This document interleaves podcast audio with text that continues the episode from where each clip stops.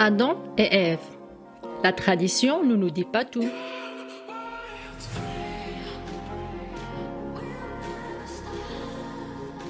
Pourquoi croire à l'histoire d'Adam et Ève comme elle est traditionnellement héritée de l'Ancien Testament et jalousement conservée par les créationnistes radicaux?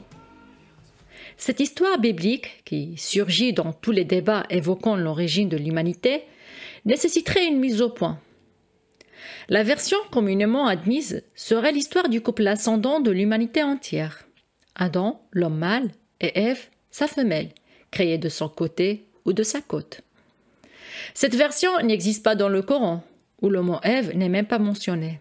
Et elle fait souvent obstacle contre le progrès de la science moderne dans les sociétés traditionnelles. Dans le monde musulman, par exemple, même si Ève n'est pas évoquée dans le Coran, la théorie d'évolution n'y est pas enseignée. Cette confrontation contemporaine entre la science et la religion incite à se poser des questions sur les origines de cette croyance dans la pensée musulmane.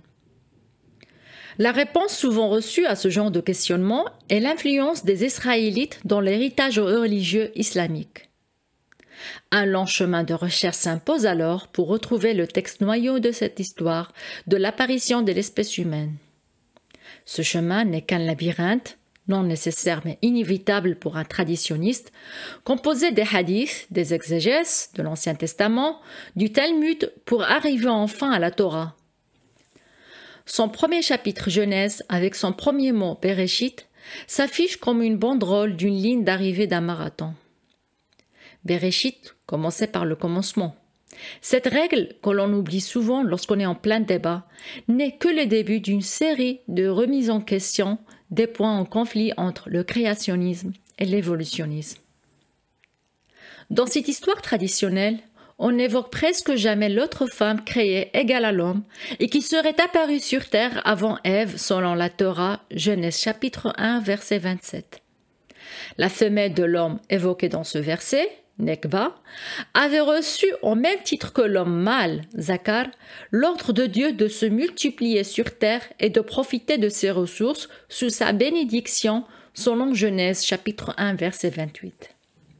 La Torah suggère donc l'existence d'une humanité qui se serait multipliée avant même l'apparition du couple Adam et Ève. En dehors de la Torah, les autres livres de l'Ancien Testament en font une interprétation différente où la bénédiction de Dieu précédemment annoncée est totalement absente. La femme créée égale à l'homme y incarne le démon féminin. Lilith, son nom selon ses livres, n'avait pas de descendance, car ses textes patriarcaux avaient décidé qu'elle était stérile, se pesant ainsi à l'ordre de procréation dicté par Dieu. Ces mêmes textes font croire que cette femme était rebelle et donc chassée du paradis par Dieu à cause de son insoumission à l'homme. Ces interprétations diabolisant la femme créée égale à l'homme sont rarement évoquées. Leur trace misogyne s'est néanmoins perpétuée dans d'autres textes religieux monothéistes, puis enracinée dans les sociétés traditionnelles. Ève est donc retenue comme étant la première femme apparue sur Terre.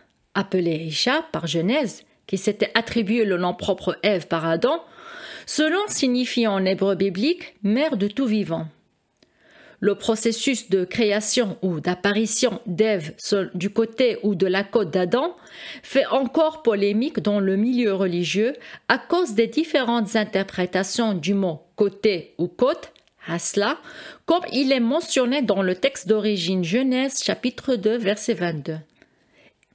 Adam, quant à lui, est utilisé comme mot pluriel dans Genèse chapitre 1 verset 27. Elle y désigne l'espèce humaine créée mâle et femelle.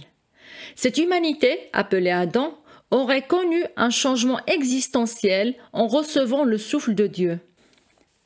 Ce scénario, évoqué dans le Coran aussi, fait l'objet d'une nouvelle théorie religieuse intitulée Adel An'am, qui suggère que le souffle divin aurait généré une évolution soudaine de l'espèce humaine vers un état plus développé doté de la capacité de raisonner, comblant ainsi le chaînon manquant de l'évolutionnisme.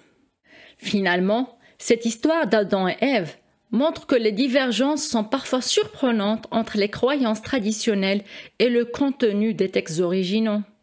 L'apparition de l'humanité sur Terre en est un exemple parmi tant d'autres.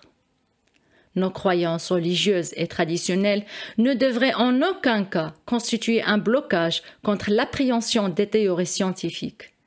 Une relecture contemporaine des textes religieux nous permettra non seulement de réconcilier notre croyance avec le progrès de la science moderne, mais aussi de revoir nos traditions confondues souvent avec la religion.